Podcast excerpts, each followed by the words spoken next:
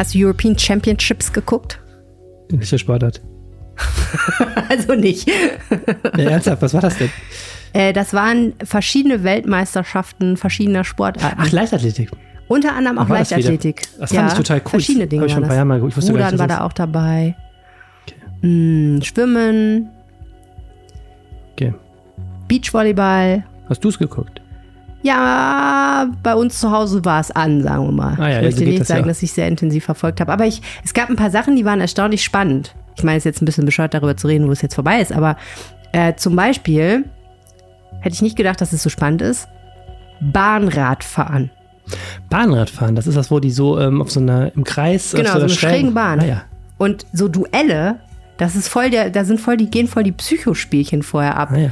Das Frauenfinale über, frag mich nicht wie viel Meter, da haben die, da, die werden ja dann immer so auf ihr, wie so, wie so, äh, wie so Menschen, die nicht laufen können, auf ihr Rad gehoben. Das ist total skurril. Das habe ich mal gesehen, stimmt. weil die so schräg sind, die können da ja, ne, die haben ja, können so.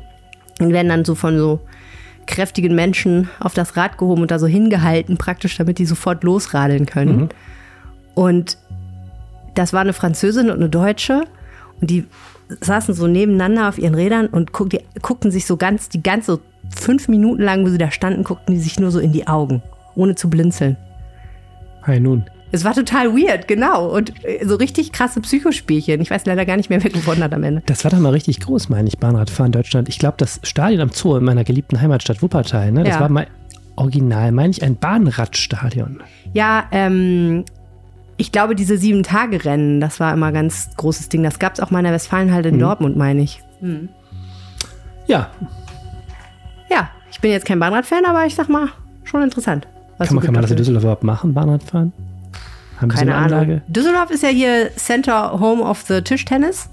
Da Ja, kommen gut, ja die klar. ganzen Tischtennisgrößen her. Das war ganz witzig, sich die mal alle anzugucken. Es gibt ja einen neuen zahmen Tischtennishimmel mit Nachnamen Shu. Er ist Chinese, schreibt sich, glaube ich, Q-I-U. Ich bin mir nicht ganz sicher.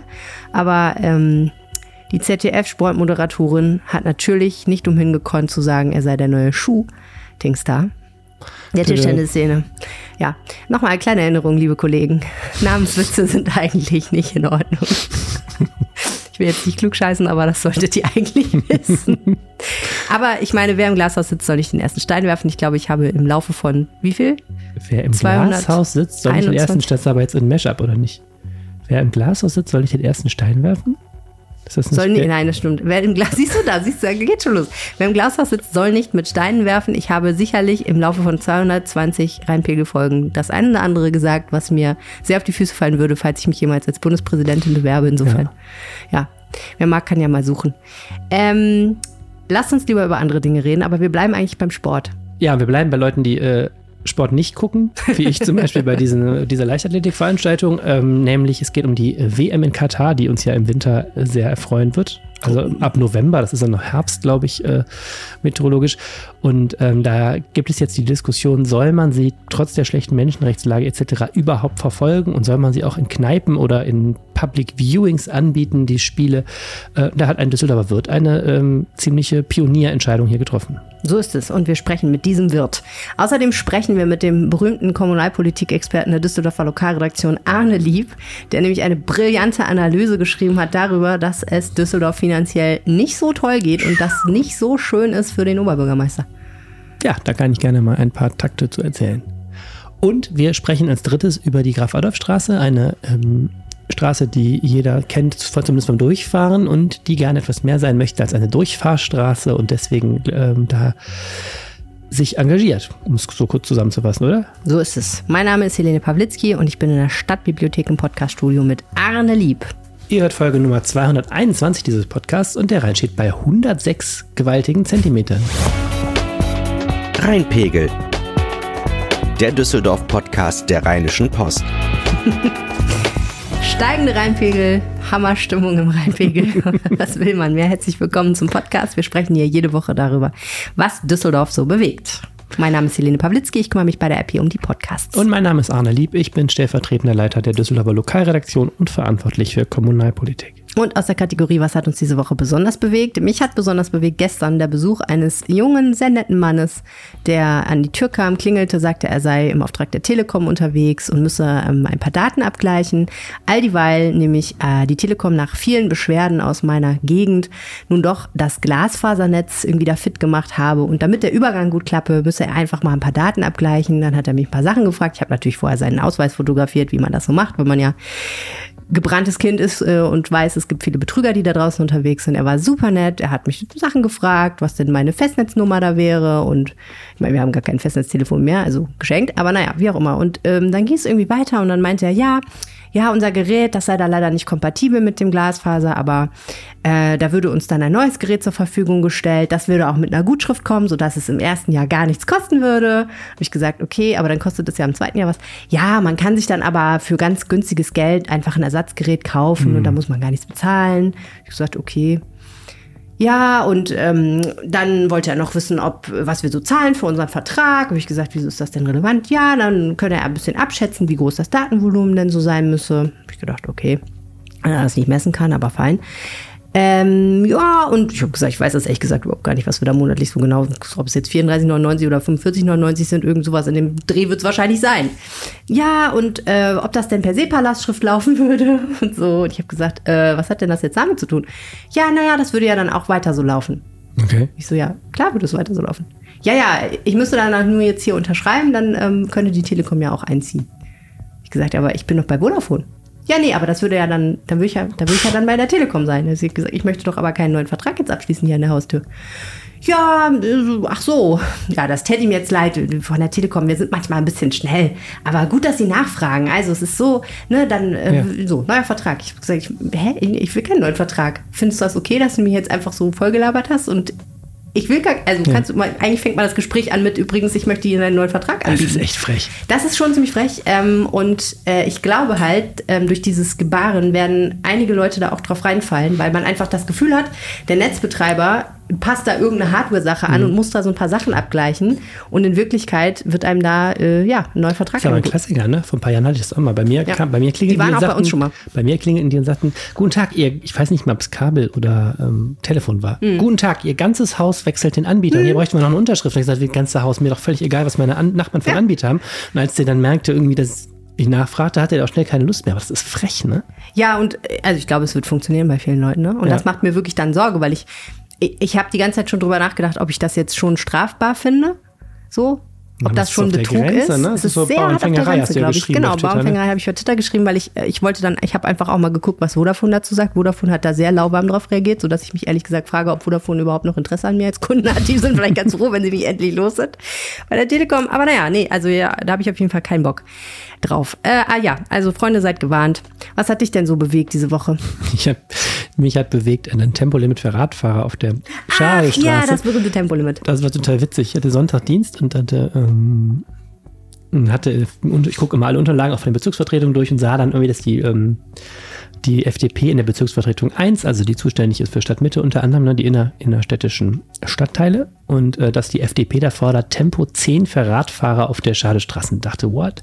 Und habe dann festgestellt, das ist gar nicht das erste Mal, dass es das gibt. In Berlin wird das wirklich erprobt, äh, in der Bergmannstraße, ausgerechnet in Kreuzberg, was ich witzig finde, weil man ja nicht denkt, dass ausgerechnet Kreuzberg Vorreiter von, von Radfahrereinschränkungen hm. ist. Du bist ja großer Berlin-Kenner, muss man dazu sagen, ne? Genau, ja, ich habe da mal in der Nähe auch gewohnt und äh, die Bergmannstraße wird ja total, ist ja total umgestaltet worden für den Radverkehr und ähm, Du sagst das so, als müsste man es wissen, ich weiß es nicht. Nein, Bergmannstraße ist, so ein, ist gerade so ein Pilotviertel für so eine, auch für so eine Umgestaltung, da gibt es eine ja. Traumradwege da, also ganz anders ja. als Also nicht die Shadowstraße, nicht die Shadowstraße ganz anders. Und da, die haben aber auch das Problem eben, dass da die Radfahrer, weil sie eben auch so Traumverhältnisse haben, mega durchrasen und das ist gleichzeitig eben auch eine Einkaufsstraße und die experimentieren auch mit also Tempo doch 10. Die Shadowstraße.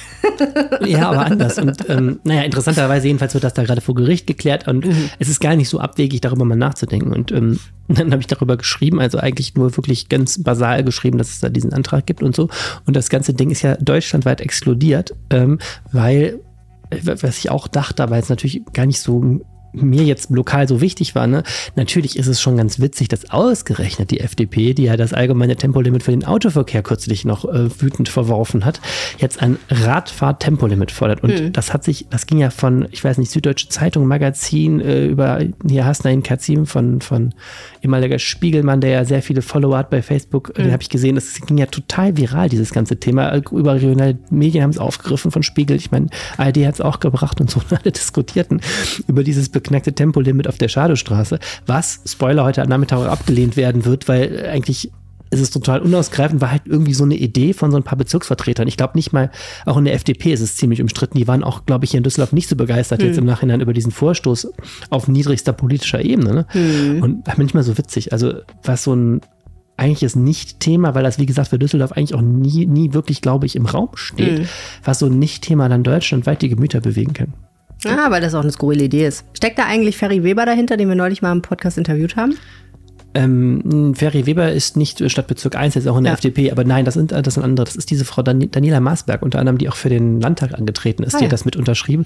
Ähm, ich bin mal gespannt, heute Nachmittag ist die Sitzung, ähm, was da so berichtet wird. Ich glaube, ich kann mir vorstellen, dass die jetzt etwas Angst vor der eigenen Courage haben, weil das hat, wie gesagt, echt Wellen gezogen. Ja, das Komische ist ja wirklich, dass er ja auch schon im Interview sehr, ich meine, er ist Interessensvertreter für Fußgänger und hat sich dementsprechend kritisch über Radfahrer, die durch ja. die Gegend heizen und Fußgänger anfahren, sozusagen geäußert, was ja auch tatsächlich nicht okay ist, aber trotzdem, naja, ähm, forderte er dann eben eine Kennzeichnungspflicht für Räder und so weiter. Und ähm, das gab auch auf Twitter so ein bisschen äh, Stimmen, die gesagt haben, das ist ja irgendwie auch gar nicht so toll. Und äh, ja, äh, ich weiß nicht, ob die FDP in Düsseldorf jetzt die Anti-Radfahrpartei wird. Das Tolle daran Meldet euch, liebe FDP, und sagt uns mal, was, Phase ist. Um diesen Radweg auf der Schadowstraße wird es halt immer einsamer. Ne? Die Diskussion ist ja, der Radweg läuft mitten durch diese Einkaufsmeile, da gibt es immer Beschwerden aus Fuß, Fußgängersicht, was du sagst. Heute Morgen hat, wir haben nochmal so ein Pro und Contra dazu geschrieben, so diesem Tempolimit jetzt. Und das hat heute Morgen der ADFC geteilt, also hier der Radfahrverein, und hat geschrieben, ich hatte in meinem Kontra also ich habe mich gegen dieses Tempolimit ausgesprochen, habe geschrieben, dass dieser Radweg über die Schadestraße ja ein Entgegenkommen an die Radfahrer ist, weil wenn die, wenn es diesen Radweg nicht gäbe, müssten die einen echten Umweg fahren. Und dann sagt der ADFC, nee, sie sehen es eigentlich nicht als Entgegenkommen gegen die Radfahrer, denn die Radfahrer finden diesen Radweg auch Mist, ne?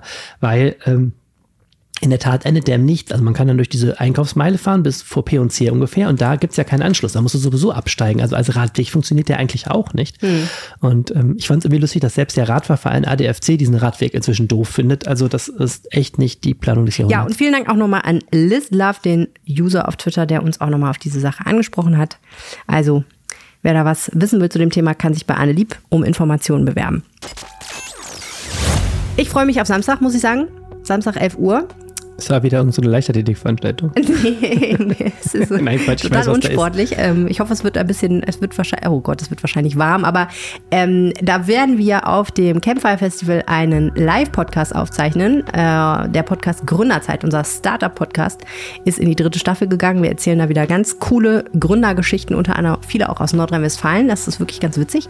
Und äh, machen morgen eine coole Episode mit einem Mann namens Marcel Mellor.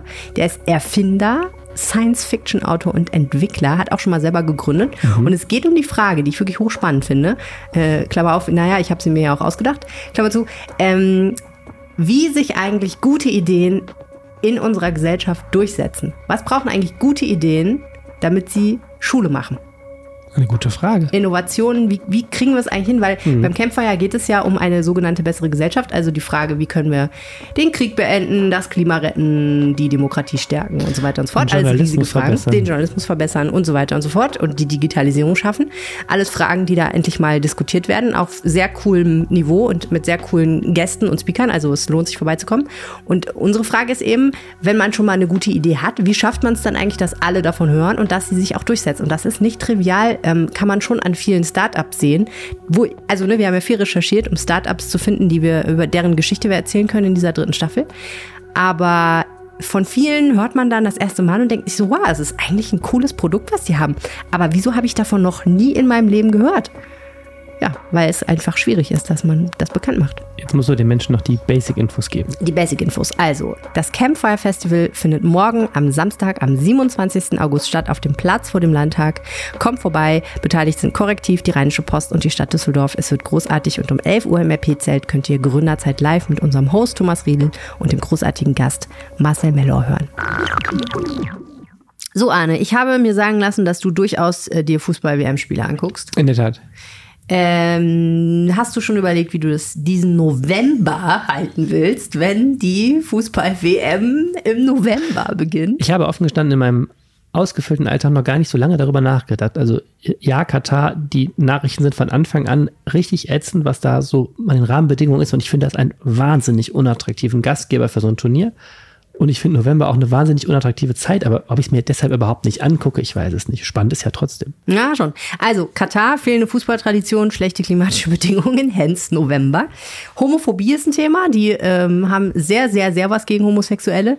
Und äh, das Schlimmste ist, glaube ich, eigentlich das mit den Menschenrechtsverletzungen beim unter anderem Bau dieser ganzen Stadien. Die Leute kriegen keinen Lohn, die Leute leben in vollkommen menschenunwürdigen Unterkünften, die Leute haben ganz miese Arbeitsbedingungen. Man kann im Prinzip von moderner Sklaverei sprechen und es hat auch schon Tote gegeben.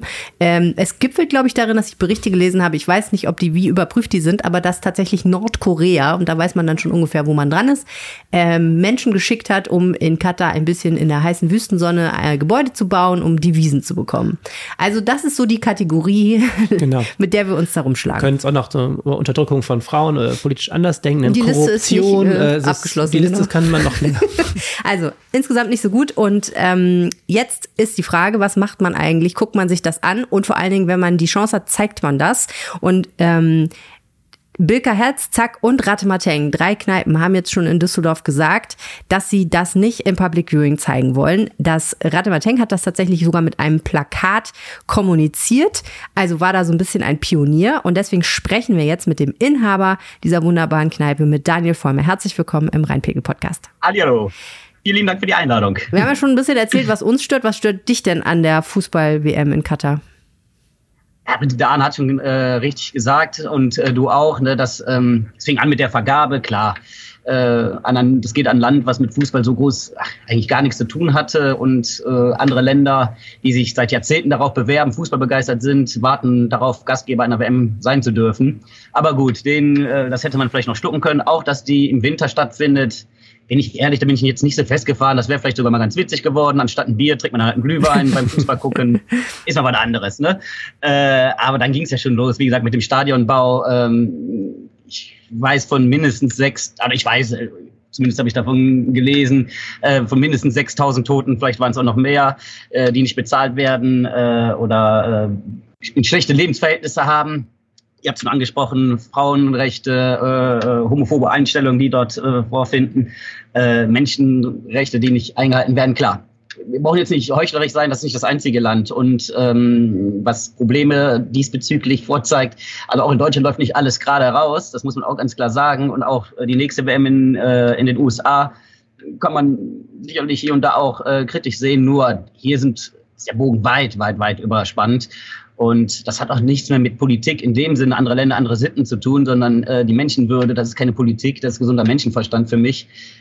Ähnlich zu setzen, wie wenn ich im Stadion äh, ein Plakat hochhalte, Nazis raus und Leute sagen, das ist äh, Politik raus aus dem Stadion. Das hat mit Politik meines Erachtens nichts zu tun, sondern mit einem gesunden Menschenverstand. Äh, äh, da sollte also das sollte ihm bewusst sein, meines Erachtens zumindest. Was entgeht euch denn da jetzt? Äh, seid ihr normalerweise eine Fußballkneipe? Ja, wir sind ja total Fußball begeistert alle, ne? Also beziehungsweise äh, Fortuna begeistert, was mit Fußball ja nicht immer was zu tun hat, aber, aber äh, ja, das wurde mir mit in die Wiege gelegt und auch natürlich viele Stammgäste. Wir übertragen die Spiele, also alle Fortuna-Spiele übertragen wir deshalb blutet uns auch das Herz, bin ich ganz ehrlich. Ne? Ich liebe eine WM zu gucken. Die äh, vergangenen WM, die ich geguckt habe, da äh, habe ich, was weiß ich, um 13 Uhr mittags in der Vorrunde äh, Nigeria gegen den Iran gesehen oder sowas, keine Ahnung. Äh, also habe wirklich jedes Länderspiel mehr oder weniger verfolgt, weil ich das sowas spannend finde, äh, wenn Nationen aufeinandertreffen, die vielleicht normalerweise nicht gegeneinander spielen. Ab dem Viertelfinale spielen ja dann doch die Favoriten meistens gegeneinander, aber das ist dann natürlich auch spannend. Also es macht mir unheimlich viel Spaß und äh, es ist auch ein Unterschied. Ich werde es nicht machen, aber es ist auch ein Unterschied, ob ich das privat gucke.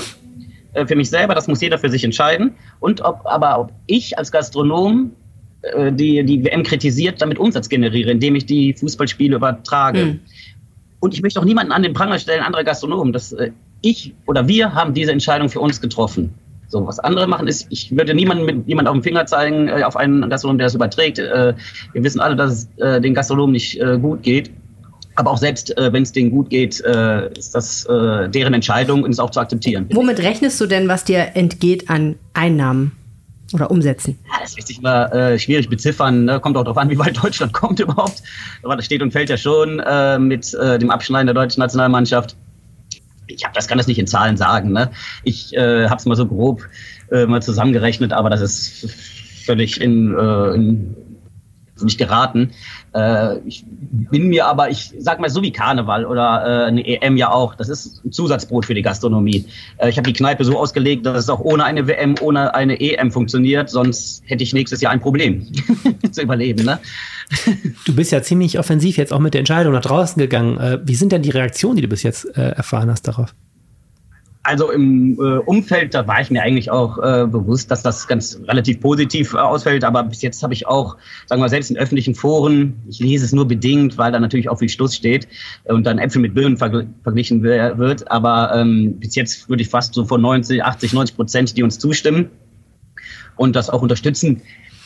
Ich würde mich über jeden freuen, der bei uns während eines Länderspiels äh, auf ein Bierchen vorbeikommt. Ich freue mich aber auch über jeden, der äh, vor oder nach der WM zu uns ein Bierchen äh, kredenzt. Also darum geht's nicht. Hauptsache er trinkt ein Bierchen. ja, genau, genau. Oder, oder lecker Wein. Aber ich soll auch gar keine Werbung jetzt in dem Sinne für den Laden sein. Jetzt hatte ich halt, wenn ich das als Daniel Vollmer gesagt hätte, hätte das ja keinen ähm, niemand interessiert. Und wenn man das als Altstadtkneipe sagt, hat das natürlich ein bisschen mehr äh, Gewicht, denke ich mal. Und äh, das soll wirklich um die Sache gehen. Jetzt nicht um die Rette Matengba, um äh, äh, das Zack oder ähm, das Convex macht übrigens auch definitiv mit. Das Wilke Hetz ist dabei. Mhm. Ähm, Stahlberg äh, äh, überträgt auch nicht, wenn ich das richtig verstanden habe, den Stefan Pröll. Also es läppert sich und vielleicht folgt ja auch noch der ein oder andere. Ne? Aber es geht nicht um die Läden, dass da jetzt gefeiert werden sollen oder auch verflucht werden äh, möchten, sondern es geht um die Sache, ne? dass das einfach den Leuten klar wird und wenn wir die Gesellschaft dafür ein bisschen sensibilisiert haben, ist der Sache schon geholfen meines Erachtens. Wenn wir dann die einzige Kneipe sind oder die einzigen Kneipen bleiben werden, die das nicht übertragen, dann ist es halt so. Also die Tatsache, dass du das so öffentlich kommuniziert hast, auch mit einem Plakat, das du aufhängst und dass du auch anderen Gastronomen anbietest, wenn die möchten, können die das Logo. Logo, genau, können das Logo weglassen und das Layout übernehmen. Das hat auch wirklich seinen, äh, seinen Hintergrund. Du willst das auch politisch breit kommunizieren wie gesagt, politisch, da tue ich mich immer ein bisschen schwer mit, ne? aber ich möchte das gesellschaftlich zumindest ja. äh, äh ansprechen, äh, dass, äh, dass so viele wie möglich mitbekommen. Und ich kann es mir auch lustig vorstellen, wenn ein, es geht ja auch, sagen wir mal, der ganze FIFA-Apparat, äh, DFB ja auch, äh, die zumindest kritisch zu sehen sind, um es äh, vorsichtig auszudrücken. Mhm. Ähm, das ist, wie gesagt, nur die Spitze des Eisberges, was da gerade schief läuft im Fußball, aber jetzt ist die Sache, jetzt könnte man mal so ein Zeichen setzen. Mhm. Ne? Nicht, dass sie nicht jeden Mist mit uns Fußballfans machen können. Und ich glaube, da stehe ich bei weit nicht äh, alleine. Wenn ich mir die Kurven in jeder Liga, von jedem Verein angucke, das wirklich äh, durchgehend, ob das Fortuna ist, Gladbach, Köln, Dortmund, Schalke, was weiß ich, durchgehend sieht man äh, äh Banner und Plakate mit Boykott Katar oder äh, Menschenrechte äh, beibehalten oder wie auch immer. Ne? Ja. Also ich glaube, der Fußballfan, der auch jede, sagen wir, jede Woche ins Stadion geht, der wird hinter uns stehen, gehe ich schwer von aus, dass wir da eine gute Quote haben. Aber jetzt mal Hand aufs Herz. Wenn Deutschland, sagen wir mal, im Finale landen würde, ne? Dann würdest du eiskalt zu Hause sitzen oder in der Kneipe und das ignorieren. Absolut. Würdest du echt machen?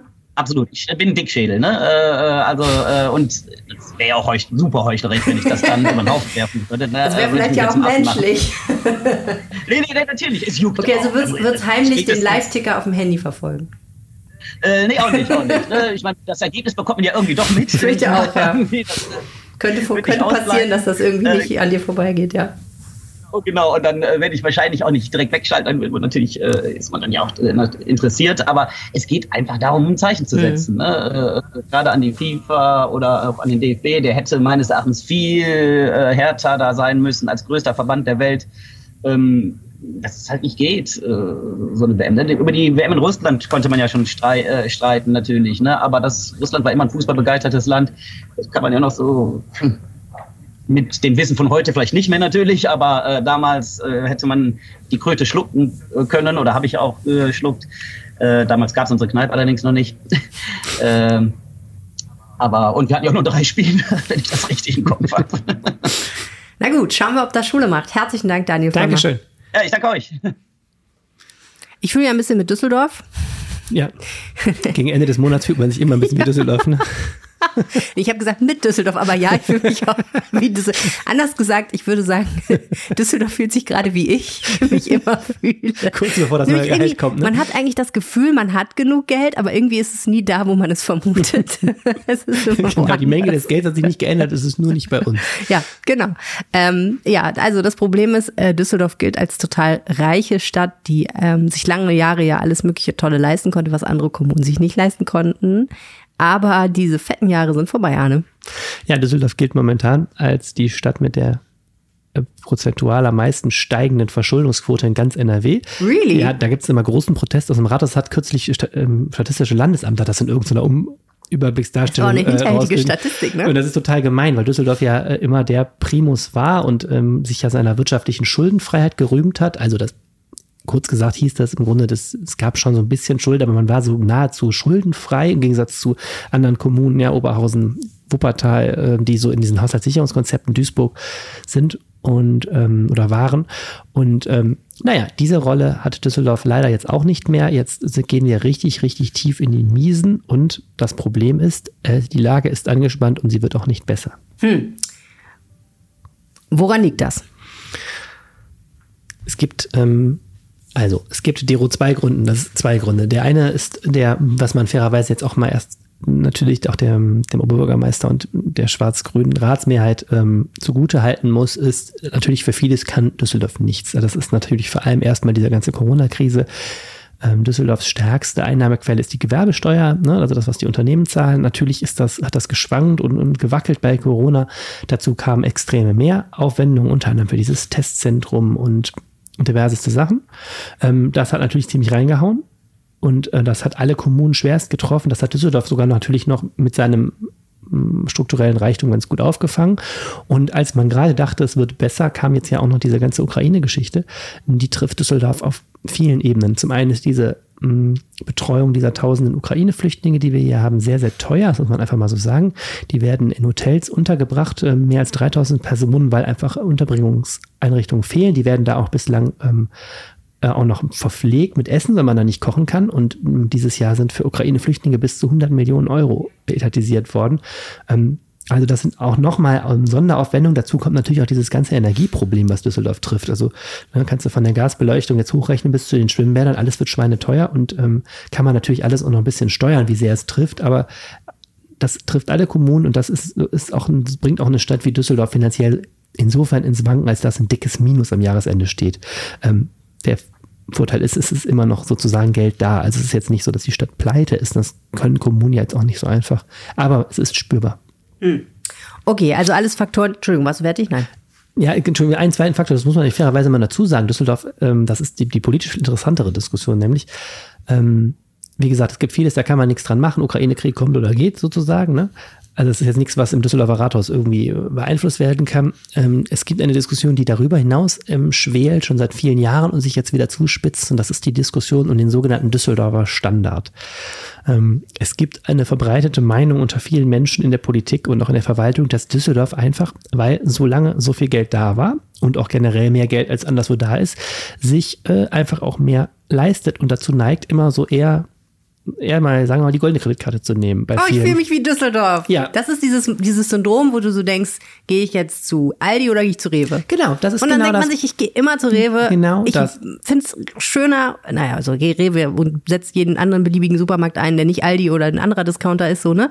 Ich gehe da immer hin, ich nehme immer das Bio-Obst. Genau das, Ich will genau. jetzt nicht, überlegt, ich möchte nehme ich nicht das- weniger schlecht, nehme ich ich möchte das- nicht schlechtere Äpfel kaufen. Genau, nehme ich das neue Früchte-Müsli oder doch das von Seitenbacher genau. und dann nimmt man eher dann doch die, die Luxusmischung von Seitenbacher. Wir werfen hier mit Markennamen heute um uns, ey.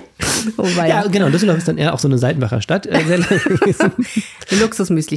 Eine Luxusmüsli. Also, Düsseldorf ist eine Luxusmüsli-Stadt. Eine Luxusmüsli-Stadt. Und äh, Okay. genau, und da ist jetzt eben auch die Diskussion, die natürlich sich auch zuspitzt jetzt. Ähm, Freunde, muss es eigentlich immer das Beste sein? Mhm. Ähm, die schwelt so. Und das Ganze geht natürlich auch in Richtung, dass Düsseldorf eine Stadt ist, die ja letztes Jahr einen Grundsatzbeschluss Beschluss, äh, getroffen hat, sich eine möglicherweise 800 Millionen Euro teure neue Oper zu gönnen. Und ähm, das ist etwas, was offiziell noch nicht auf dem Tableau ist, was ich aber gerade bei Facebook und bei den Statements immer mehr so sehe, auch das ist ein Thema, das natürlich jetzt kommt. Ist das eigentlich der Zeitpunkt, wo man jetzt, wo eine Stadt sich sowieso gerade schwer verschuldet, auch nochmal so einen Prestigebau braucht? Ja, das Problem ist natürlich, erstens, die alte Oper geht nicht mehr. Zweitens, ähm, wenn man schon was Neues baut, dann sollst du jetzt, das verstehe ich auch, ne, dass man nicht sagt, wenn, nur weil wir jetzt kein Geld haben, bauen wir da irgendwelchen Schrott hin, der uns in zehn Jahren zu hässlich und zu scheiße und zu klein ist. Dann bauen wir lieber richtig, weil das soll ja lange, lange, lange, lange halten. Die Oper ist ein eigenes Thema. Ja, man muss fairerweise sagen, die Oper hat den großen Charme, dass man sie jetzt auch noch gar nicht bezahlen muss. Also jetzt kann man sie ja planen und bezahlt werden muss die eh erst in fünf Jahren oder Genau. was. Das äh, ist jetzt noch Wenn nicht wir so noch kleiner wichtig. sind. Aber äh, wichtig ist, dass äh, nächste Woche, übernächste Woche Oberbürgermeister Stefan Keller den Haushaltsentwurf für das kommende Jahr vorstellen muss. Das ist ja immer so ein Verfahren, die Stadtverwaltung, die rechnet das ganze Jahr über und im September bringt dann der Oberbürgermeister mit der Stadtkämmerin zusammen seinen Entwurf für das nächste Jahr ein. Und dann wird bis zum Dezember politisch darüber beraten. Dann sagt die eine Partei sagt hier, ich möchte aber noch 10 Euro mehr den Aquazoo. Die anderen sagen, ne, und so weiter. Und da hinten, das können wir noch schieben. Und dann wird im Dezember eben im Stadtrat, das ist dann die wichtigste Stadtratssitzung, wird das das Dokument verabschiedet. Und das ist eben auch die Zeit, wo immer über politische Schwerpunkte diskutiert werden muss. Und ähm, die Vorzeichen sind, wie gesagt, schwierig. Nun hat Oberbürgermeister Stefan Keller ja das ein oder andere Ideechen gehabt, was er gerne machen möchte, wenn er darf und kann. Das ist jetzt blöd für ihn, oder? Ja, das Problem ist, dass, ähm, wie gesagt, also als Oberbürgermeister Stefan Keller an die Macht gekommen ist, 2020, waren wir ja mitten in Corona. Und deswegen ähm, war da schon klar, also es fast eine der ersten Entscheidungen dieser schwarz-grünen Ra äh, Ratsmehrheit war, eben ähm, diese Schuldenbremse in, ähm, aufzulösen. Also Düsseldorf durfte, also die Düsseldorfer Kämmerei durfte sehr lange einfach keine Schulden machen, weil es auch nicht nötig war. Und dann war klar, wir haben nicht mehr das Geld zurück in den Rücklagen. Einerseits ähm, geht es da immer um Liquidität, also ne, das, was mit unserem Giro dasselbe Problem ist, wenn die Miete abgeht. Du hast aber nichts mehr auf dem, auf dem Konto, da musst du in Dispo gehen, wenn du die zahlen willst. Und Düsseldorf hat jetzt auch ein Dispo, deshalb wäre lange gar nicht nötig. Ne? Und das Zweite ist eben das Problem, wenn, um mal bei einfachen Menschen wie uns zu bleiben, wenn jetzt dir dein neues Lastenrad kaufen möchtest und äh, kannst es nicht bezahlen ne, und hast es nicht, kannst jetzt nicht irgendwie an dein Tagesgeldkonto gehen und sagen, da liegen diese 800 8000 Euro für dein neues Urban Arrow. Dann, Lastenrad. Die Frog auf Bio-Äpfel und Seidenbacher-Müsli und jetzt wird sie auch noch ein ich Lastenrad. suche ja nach Wie unsympathisch. ich suche ja nach Düsseldorfer Beispiel. Ja, ja. Okay, wir können ja, nimm mal ein Düsseldorfer Beispiel. Du möchtest einen neuen Porsche kaufen. So, und hast aber gerade die 80.000 Euro hast du gerade nicht liegen. Ja. Ich weiß nicht, was kostet so ein Porsche, ne? So, wahrscheinlich hab eher keine Ahnung. 120.000 Euro, ich weiß keine nicht. Ahnung. So, und dann gehst du zur Bank und sagst, Freunde, können wir da was machen? So, und das ist das Zweite, was Düsseldorf halt jetzt macht, dass man wirklich sagt, Investitionen werden durch Kredite finanziert. Ja. Und das ist etwas, was wir lange nicht Also hatten. known as Schulden. Also known as Schulden. So, und so geht halt äh, die Kurve immer weiter nach oben. Wir liegen jetzt bei einer Neuverschuldung von 250 Millionen Euro, Stichtag Mitte des Jahres. Ähm, wir Im war- Vergleich zu, ja, vor zwei Jahren waren wir aber null. Okay. Da sind wir bei 250 Millionen. das ist nicht viel Geld. So, und äh, du kannst rechnen bis Ende des Jahres, ne, wenn jetzt der neue Haushalt aufgestellt wird und wird wieder absehbar, es muss eine ganze Menge muss gemacht werden, die Kommune muss eine Menge machen. Die Baukosten explodieren unsäglich. Alles, was geplant wurde vor ein paar Jahren, kostet jetzt das Doppelte. So, nächstes Jahr sind, äh, am Ende des Jahres sind wir dann irgendwie schon bei, die Zahlen kenne ich jetzt ja noch nicht, sind wir 400, 450 Millionen oder was? Und so geht diese Verschuldung nach, nach hoch. Ja. So, politisch ist folgende Diskussion. Oberbürgermeister Stefan Keller hat 2020 gesagt, ja, ja, ja, wir gehen jetzt zur Bank und borgen uns Geld. So, müssen wir machen. Aber ich bin ja ein verantwortungsvoller Oberbürgermeister und verspreche deshalb, bis zur nächsten Kommunalwahl 2025 kehrt Düsseldorf wieder zurück zu einem sogenannten strukturell ausgeglichenen Haushalt. Das bedeutet, wir einfach, einfach gesprochen, die Stadt Düsseldorf gibt im Jahr nur so viel Geld aus, wie sie denn noch einnimmt. Und greift nicht am Schluss irgendwo in, unter das Kopfkissen, das machen wir jetzt. Also im Grunde, ne, klar wird alles bezahlt am Jahresende. Das klappt aber nur, weil die Stadt Düsseldorf halt irgendwo noch unterm Kopfkissen Geld hat. Und wenn am Ende des Jahres die Stadtkasse leer ist, dann greift man da in seine sogenannte Mhm. Ausgleichsrücklage ähm, und holt das Geld von irgendwo, wo man noch hat und. Sparkonto. So, und die, die, das Versprechen ist, wir wollen als reiche Stadt, die wir nun wirklich auch mal sind, wenn du dir mal den Vergleich anguckst, es ist gewaltig, wie viel mehr Einnahmen Düsseldorf hat als umliegende Städte. Mhm. Wir wollen dahin kommen, dass wir das wieder ausgleichen. Ja. So, zuletzt hieß es schon, naja, also 2025 ausgleichen, uh, aber wir werden einen kräftigen Schritt dahin machen.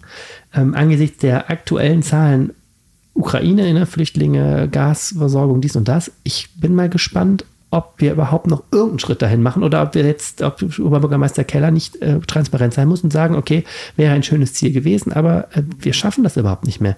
Und gerade als, ich sage mal, gerade als CDU-Mann, ja, die CDU hat sich ja immer in Düsseldorf präsentiert als die Partei der wirtschaftlichen Vernunft, ähm, ist es natürlich schon äh, schwierig, ähm, wenn man jetzt einen solchen Schuldenberg hinterlässt. Und das ist politisch jetzt eine hochinteressante Frage. Unsere, Brigitte, unsere Kollegin Brigitte Pavetic würde jetzt sagen, tja, die normative Kraft des Faktischen. ja, es ist so. Naja, was man jetzt jedenfalls sieht, ähm, ähm, zur spannenden Frage, was hat das alles mit mir zu tun und dir? Ähm, ist eben, wir, wir, Bürgerinnen und Bürger beginnen das natürlich irgendwann zu spüren. Also es gibt jetzt in letzter Zeit die ersten Beispiele, wo man auch merkt, hier werden große Projekte gestoppt oder gerne auch vertagt, weil eben die Kämmerei sagt, können dieses Geld brauchen wir jetzt mal mhm. nicht auszugeben. Mhm. Es ist gerade in Düsseldorf zum Beispiel eine Fußgängerunterführung, eine neue unter dem Gerresheimer S-Bahnhof gestoppt worden, weil sich die Baukosten so ähm, so explodiert sind. Das ist schon was, was zum Beispiel die Menschen da sehr bewegt. Mhm. Das Altstadtpflaster, wo sich ständig Leute auf die Nase legen, weil das so schlecht verlegt worden ist da oder so, so schlecht hält. Das wird jetzt erstmal nicht gemacht. Ähm, ein Beispiel ähm, aus der Welt des Sports, die uns heute irgendwie immer wieder heimsucht. Düsseldorf darf ja 2024 fünf EM-Spiele der Fußballherren äh, EM hosten. Und äh, dafür sollte die Arena einen ganz schicken Anbau bekommen, namens The Box, so ein futuristischer Kasten, wo ein neuer Pressebereich reinkommt und so. Der ist jetzt auch wegen explodierender Baukosten einfach mal gestoppt worden. Jetzt mhm. hat man gesagt, da kriegen wir irgendwie anders hin und so. Das ist etwas, was Düsseldorf lange ja überhaupt nicht gehabt hat. Ja, wir sind ja die die Stadt der Großprojekte. Siehe Köburg, siehe Wehrhahnlinie, ne? Arena, Bau, keine Ahnung. Also es war ja immer so, ja, wir sind so eine Stadt, die sich richtig was gönnt. Und jetzt spürst du natürlich, die Zeiten sind vorbei. Äh, erstmal zumindest. Und ähm, es wird kritischer gerechnet und auch das alles wird jetzt erstmal nicht reichen. Ich bin ja. mal sehr gespannt. Also eigentlich ist das so wie bei mir. Düsseldorf muss lernen, mit dem Geld umzugehen und nicht immer die teuerste, bequemste Lösung auch zu wählen, die dann vielleicht auch am schicksten aussieht, sondern auch mal zu überlegen, was könnte man denn Kreatives machen, was nicht ganz so teuer ist, aber trotzdem irgendwie funktioniert, damit man sich dann die Sachen, die man wirklich braucht, nämlich zum Beispiel eine Fußgängerunterführung, wo die Leute einfach durch müssen mhm. oder ein Altstadtpflaster, wo eben nicht die Leute sich auf den Schnabel legen, äh, sich leisten können. Zu, genau. Äh, sich leisten zu können. Also zwei Sachen dazu. Das eine ist das eine, Zwei Sachen dazu. Das eine, was man jetzt schon merkt, ist, der Ton im Stadtrat ändert sich total, hm. ähm, weil wenn du, wenn das Geld knapp ist und alle sagen, wir müssen uns jetzt auf das konzentrieren, was wir wirklich brauchen, argumentiert man ja auch politisch anders. Mhm. Ne? Es wird jetzt zum Beispiel immer gesagt, das braucht die Stadt gegen den Klimawandel, das braucht die Stadt für Senioren. Es wird viel klarer jetzt argumentiert, warum überhaupt was gebraucht wird, habe ich das Gefühl. Und so die Zeiten des, wo man auch das Wünschenswerte äh, durch die politischen Gremien gekriegt hat, sind halt so vorbei. Jetzt wird immer argumentiert, was wirklich nötig ist. Mhm. Das ist politisch natürlich hochspannend, weil ähm, in der Politik ist immer die Stimmung gut, solange die, die Kassen voll sind. Weil dann kannst du mhm. immer sagen, ihr kriegt euer Wunschprojekt, wir kriegen unser Wunschprojekt, wunderbar. Mhm. Äh, man muss jetzt wirklich stärker diskutieren, was Düsseldorf wirklich braucht. Das ist natürlich eine sehr spannende Diskussion. Und auch teilweise natürlich muss es immer dieser Goldstandard sein. Kann man nicht auch mal ähm, erstmal etwas weniger belassen? Mhm. Und die zweite Sache, die ich gerade politisch sehr wichtig finde, ähm, ich habe ja schon mal in diesem Podcast, glaube ich, erzählt, dass wir äh, ein neues äh, Hallenbad in Benrad bekommen und da das Sohle Außenbecken erstmal nicht mit Zweimal erzählt. Es scheint dich wirklich sehr zu bewegen. Ja, aber Wann kommst du schon mal nach Benrad? Ja, was ich daran so interessant finde, wir haben ja jetzt die, es werden jetzt im Winter die ganzen Ausbecken abgestellt, ne, mhm. wegen Energiesparen. Ja, ich habe übrigens so. nachgeguckt, im Düsselstrand haben sie so Folien, die sie da so drüber machen. Also ich glaube, sie müssen nicht alles zumachen. Und das ist, also das trifft uns, wir Düsseldorfer sind jetzt echt hart. Ich weiß nicht, ob du es gelesen hast, es werden auch jetzt im Oktober erst wieder die Saunen im Düssel schon aufgemacht. Das heißt, wir können jetzt nicht im Hochsommer bei 35 Grad wie sonst immer saunieren gehen. Oh. Also du siehst du mal, wie hart uns die Krise schon erwischt hier. Oh Mann, ey. Ähm, das darf man auch keinem erzählen. Naja, jedenfalls, ähm, jedenfalls, ich glaube, dass jetzt auch eine Diskussion ist innerhalb dieser ganzen Ukraine-Energiekrise, stellt sich ja auch die Frage, was, was man jetzt, wenn man schon reagieren muss, auch nachhaltig machen kann, auch in mhm. Richtung mhm. Klimaschutz.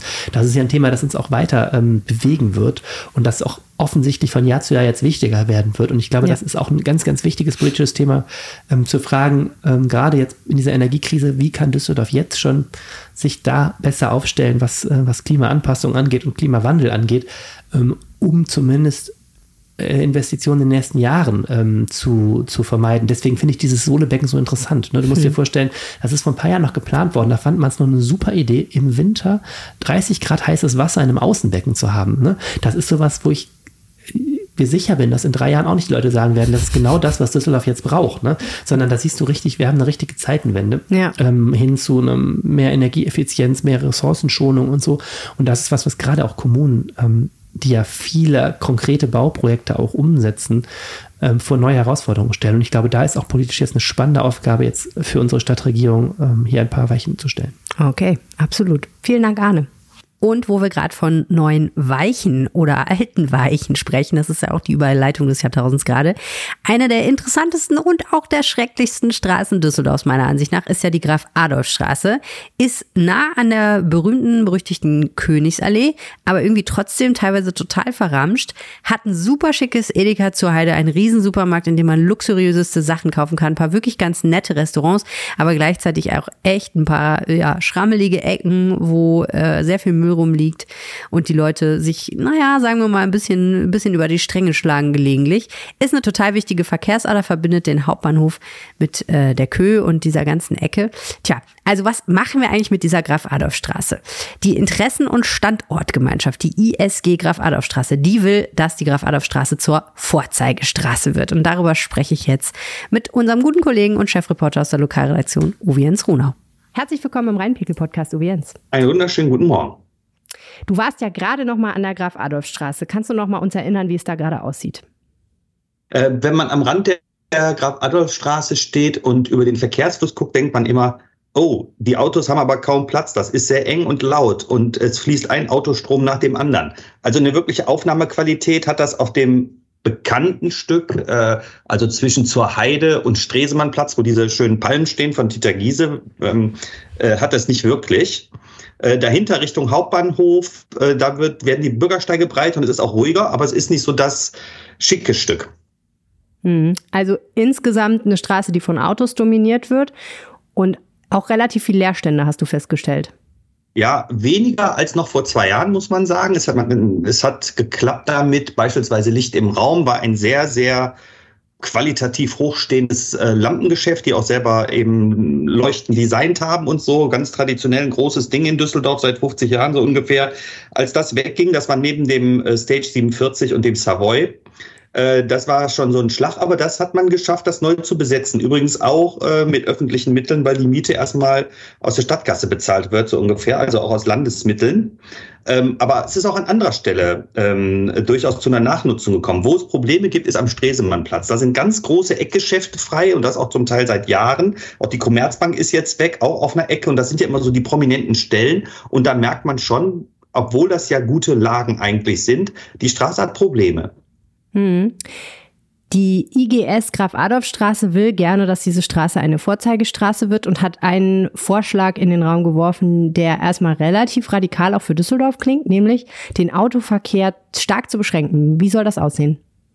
Ja, es ist ein Vorstoß äh, des, des Vorsitzenden dieser Interessen- und Standortgemeinschaft, der da schon ganz lange ist und äh, dieses Stage 47 Künstlerhotel betreibt. Der sagt, die Welt hat sich wirklich geändert. Die dreht sich. Das verstehen auch immer mehr, dass wir für mehr Lebensqualität sorgen müssen in den Städten und auch tatsächlich den motorisierten Individualverkehr, sprich die Autos, was zurückdrängen müssen. Und äh, er selber, der ist schon Mitte 60, sagt, ich habe mir jetzt, ich habe auch ein E-Bike jetzt und so, ich nutze mein Auto eigentlich nur noch einmal die Woche und ich versuche alles in der Stadt mit dem Fahrrad zu machen.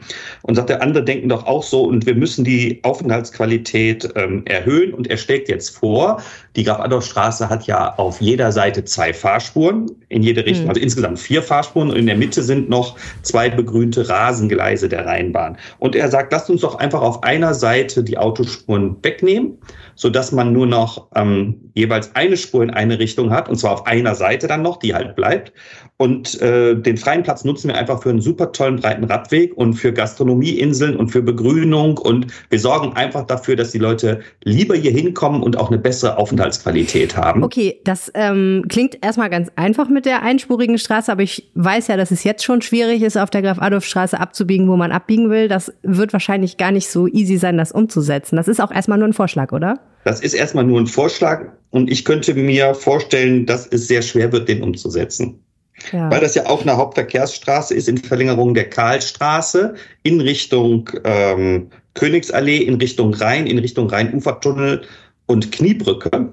Auf ja. der anderen Seite muss man sagen, auch die Heinrich-Heine-Allee in Richtung Oberkassler Brücke ist, also vom Graf-Adolf-Platz kommt auch eine wichtige Verkehrs- Anbindung. Und da geschieht ehrlich gesagt gerade genau das Gleiche, weil äh, die zukünftige Verkehrsführung auf der Heinrich-Heine-Allee wird so sein, dass niemand mehr um das Karschhaus herumfahren kann Richtung Graf-Adolf-Platz, mhm. sondern der ganze Verkehr wird dann nur noch auf einer Spur in Richtung Graf-Adolf-Platz ähm, äh, geleitet eben auf der linken Seite, wenn man es auf, äh, auf das äh, Wilhelm-Marx-Haus zufährt. Und da hat, findet genau die gleiche Verengung eigentlich statt. Da hat die Stadt mhm. damit kein Problem. Und deswegen kann ich auch Anwohner verstehen, wenn die sagen, warum eigentlich nicht auch bei uns?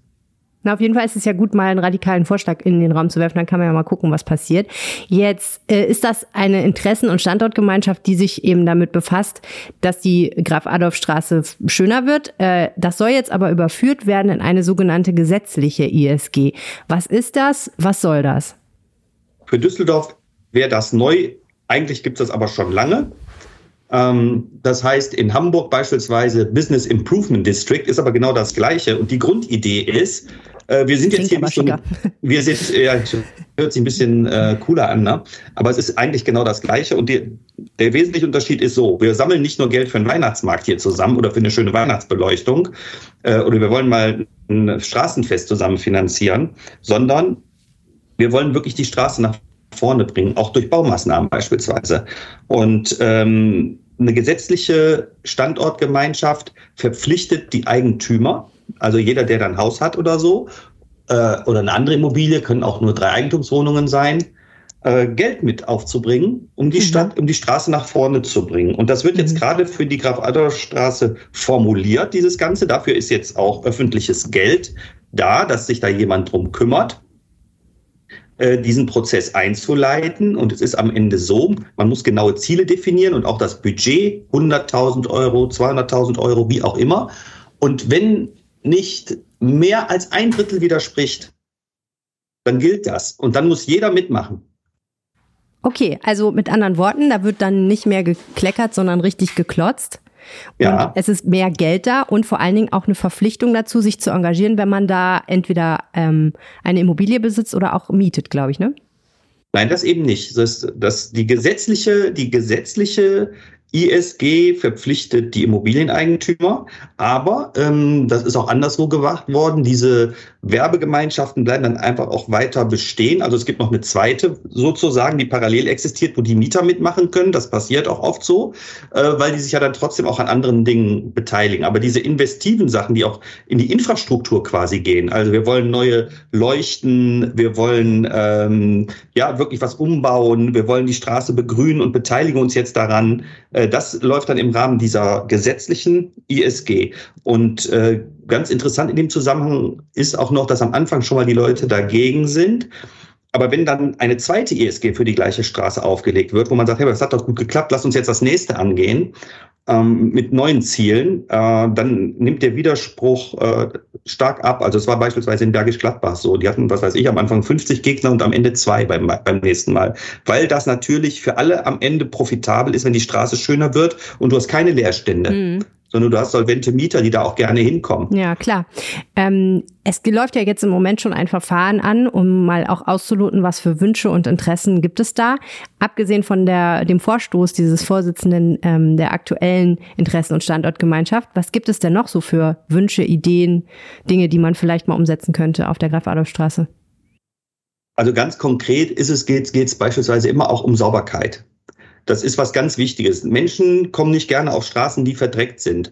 Und die Standortgemeinschaft hat schon mal in früheren Jahren beispielsweise einen Quartierhausmeister selber beschäftigt, der äh, sich darum gekümmert hat, dass die Straße in einem guten Zustand mhm. ist. Äh, das, das ist beispielsweise wichtig. Äh, das, das Anlegen von Außenterrassen beispielsweise. Auch die Akquise, die gemeinsame Akquise von neuen Mietern. Wenn man sagt, wir hätten hier unheimlich gerne beispielsweise ein Café, weil hier ist eine tolle Terrassensituation. Oder wer den Stresemannplatz kennt, da gibt es schon lange so eine verwaiste Tankstelle, die abgezäunt ist. Das ist schwer, an den Immobilieneigentümer ranzukommen. Aber das könnte so ein totaler Treffpunkt eigentlich sein und äh, oder man oder man sagt, wir wollen ein Ladenlokal anmieten und da einen Gemeinnutzen schaffen. Hm. Das sind so Dinge, die man dann angeht oder Kunstaktionen. Es gibt schon lange die Idee für die Graf-Adolf-Straße, da eine Kunstmeile draus zu machen, weil es ja viele Kulturangebote eigentlich an dieser Straße gab. Mhm, okay. Ja, was ich mich frage ist, das ist ja eine Straße, wo wahnsinnig viele Interessen aufeinandertreffen. Ne? Also ich stelle mir vor, wenn du da eine Immobilie besitzt, dann ist das ja eigentlich schon sehr, sehr wertvoll, weil das ja echt eine sehr zentrale und tolle Lage im Grunde genommen ist. Das heißt, das sind dann einmal die Eigentümer. Dann hast du aber viele Leute, die da eben kleine Geschäfte betreiben oder einen Imbiss oder so, die eben dann auch einfach Miete erwirtschaften müssen. Und dann hast du auf der anderen Seite ja auch eine ganze Gruppe von Leuten, die da rumhängen und äh, eher zu so marginalisierten Bevölkerungsteilen gehören. Ne? Also ich denke da an den Stresemannplatz, wo man ja einfach auch sehr viel Obdachlose, sehr viel Trinker hat, die da rumsitzen. Wie schafft ja. kommt hier gerade eine Schülergruppe vorbei, das ist nicht so gut. Na gut. Wie schafft man das denn, diese ganzen Dinge irgendwie miteinander zu verknüpfen, sodass dann nicht am Ende doch einer in die Röhre guckt. Denn es kann ja auch nicht sein, dass man so eine Straße dann verschönert und zur nächsten Königsallee macht und am Ende die Gruppen, die ja aber irgendwie auch irgendwo hin müssen, in die Röhre gucken. Also da ist ja auch zum Beispiel eine obdachlosen Schlafstelle in der Nähe und so, ne? Also die müssen da ja auch irgendwie sein können. Ist ganz schön schwierig, oder? Ja, das ist schwierig, ähm, aber ehrlich gesagt braucht man genau diese äh, ISGs, um das in den Griff zu bekommen. Also ich bin selber mit der, und auch Leute von dieser Straße sind mal mit der IHK vor zwei Jahren nach Hamburg gefahren, wo dieses Thema ISG total offensiv betrieben wird. Und wir waren direkt an so einem Brennpunkt hinterm Hauptbahnhof, mhm. der jetzt so in den letzten 10, 15 Jahren wirklich nach vorne gebracht wurde. Mhm. Und dieser Manager dieser, dieses Zusammenschlusses da, der hat halt geschafft, auch auf all die ja sogenannten, ja, oder wie du das gerade sagst, die, die es ein bisschen schwerer haben im Leben, auf die zuzugehen. Und man hat dann gesagt, hör mal, müsst ihr das hier an dem Platz machen, guck mal, wir schaffen euch hier auch ein Angebot und äh, da werden die betreut und so weiter. Also die, die, die haben Angebote geschaffen, wo ein Miteinander am Ende besser geklappt hat. Mhm. Die, die, da sind die Obdachlosen, von denen du sprichst, kann man wirklich nicht sagen, dass sie da verdrängt worden sind. Die sind integriert worden, aber man hat, man hat so ein Miteinander geschaffen, indem man denen auch neue gute Angebote gemacht hat. Und äh, die Diskussion der Verdrängung gibt es ja beispielsweise durch die neuen Hotels am Hauptbahnhof. Das ist ja direkt angrenzend. Das ist dieser Mintrop-Kiez und dann auch der Mintrop-Platz, mhm. wo auch schon viele gesagt haben, Achtung, ihr verdrängt hier die Randgruppen, äh, indem ihr da so neue tolle Investitionen macht. Das geht nicht. Und äh, das muss im Rahmen von so einer gesetzlichen ISG dann auch genauso gemacht werden wie da in Hamburg, damit das ein Miteinander ist. Aber das kann gehen. Ja, na, am Mintrop-Platz gehe ich jeden Tag vorbei, kann ich sagen, die sind nicht verdrängt, die sind immer noch da. Ja, die sind da. Ja, die Hotels haben aber auch gerade erst aufgemacht. Das stimmt, das stimmt. Ja, aber sind ja auch schon gut frequentiert. Also bislang haben sie sich jedenfalls nicht vertragen. Ja, so, richtig. Okay, wir sind gespannt, was aus der Straße wird. Ich auf jeden Fall, weil ich da sehr oft bin. Deswegen, äh, ja, kann ich kaum erwarten zu sehen, ähm, was da gemanagt wird. Vielen herzlichen Dank, Uwe Jens Runau. Kannst du ja mal mit dafür Ordnung sorgen, ist doch gut. nee, ich habe schon einen Job. Dankeschön. Schönes Wochenende. Tschüss. So, und das war schon wieder der Reinpegel für diese Woche, Arne. Ja, Wahnsinn. Ja. Sollen wir noch ein bisschen, sollen wir noch ein bisschen über das Wetter reden? Oder ähm, sollen wir das einem Profi überlassen? Ich wollte gerade sagen, das ist immer ein tolles Gesprächsthema. Wir haben jemanden, der sich besser auskennt als wir. Der Hochsommer ist vorbei und vermutlich liegt die letzte Hitzephase hinter uns grüße euch damit ganz herzlich zum Wochenendwetter. In dieser Woche wurde es nochmal richtig heiß mit bis zu 34 Grad und jetzt stehen erstmal spätsommerliche Wochen vor uns. Und vor allem, wenn man betrachtet, dass diese große Hitze nun wahrscheinlich vorbei ist, gibt es natürlich noch einzelne Tage, an denen es dann auch nochmal so 30, 31 Grad werden könnten. Aber mittlerweile steht die Sonne doch relativ tief womit es dann schwer wird, dass es nochmal über 30 Grad werden dürften. Wir blicken jetzt aber auf dieses Wochenende und der Samstag bringt uns einen strahlenden Himmel mit Sonnenschein, ohne jegliche Wolken. Am Morgen wird es noch so hohe Wolkenfelder geben, die wird, werden dann aber im Laufe des Vormittags abziehen und die Temperaturen steigen auf maximal 25 bis 26 Grad an. Am Abend ist dann auch ein bisschen Wind dabei. Der Sonntag bringt uns zum Morgen wieder relativ viel Sonne und im Laufe des Mittags und Nachmittags werden dann wieder hohe Schleierwolken aufziehen. Die sind mal ein bisschen kompakter und mal lassen sie der Sonne auch wieder ein bisschen mehr Platz. Temperaturen gehen etwas zurück, liegen am Morgen bei 15 und nachmittags bei 24 Grad. Auch hier gibt es dann am Abend wieder ein paar mehr Windböen. Noch Blick auf die neue Woche. Auch die wird unverändert relativ viel Sonne bringen. Auch hier sind wieder phasenweise hohe Schleierwolken unterwegs und die Temperaturen liegen maximal so bei etwa 27 Grad. Ab der Wochenmitte werden dann die Wolken in der Höhe kompakter. Aber so richtig Regen wird es vermutlich erst zum nächsten Wochenende geben. In diesem Sinne, euch eine schöne Zeit, genießt das Wetter und wir hören uns dann nächste Woche wieder. zum Wochenendwetter. Also bis dann. Ciao, ciao. Jens Strux, der Hobby-Meteorologe für Düsseldorf. Wenn ihr mehr wissen wollt, dann schaut auf jensstrux.blog vorbei. Da findet ihr alles, was das Herz begehrt. Ja, das war der Rheinpegel für diese Woche. Danke fürs Zuhören. Wenn ihr uns was sagen möchtet, könnt ihr das zum Beispiel tun über rheinpegel.rheinische-post.de. Diese Mails kommen direkt in unser Postfach und wir antworten auf jede Mail. Versprochen. Oder ihr twittert uns an. Helene heißt at Helene Pawlitzki. Ich heiße at Arne Lieb. So ist es. Und wenn ihr uns was ganz besonders Gutes tun wollt, und wenn ihr immer noch zuhört, dann wollt ihr das wahrscheinlich. dann ähm, sagt doch einfach jemandem aus Düsseldorf oder der sich für Düsseldorf interessiert, dass es den Rheinpegel-Podcast gibt. Damit tut ihr uns den allergrößten Gefallen Und von wenn ihr echt, echt schüchtern seid, dann gebt uns einfach ganz viele gute Bewertungen auf irgendwelchen Internetseiten, wo man so Sterne anklicken kann. Eine reicht ja 5 von 5 an oder so. Ja, ja, Hm. ja. 5 von 5 ist auf jeden Fall gut. Vielen Dank fürs Zuhören. Bis dann. Tschüss. Tschüss. Mehr im Netz. Alle Nachrichten aus der Landeshauptstadt findet ihr auf rp-online.de slash Düsseldorf.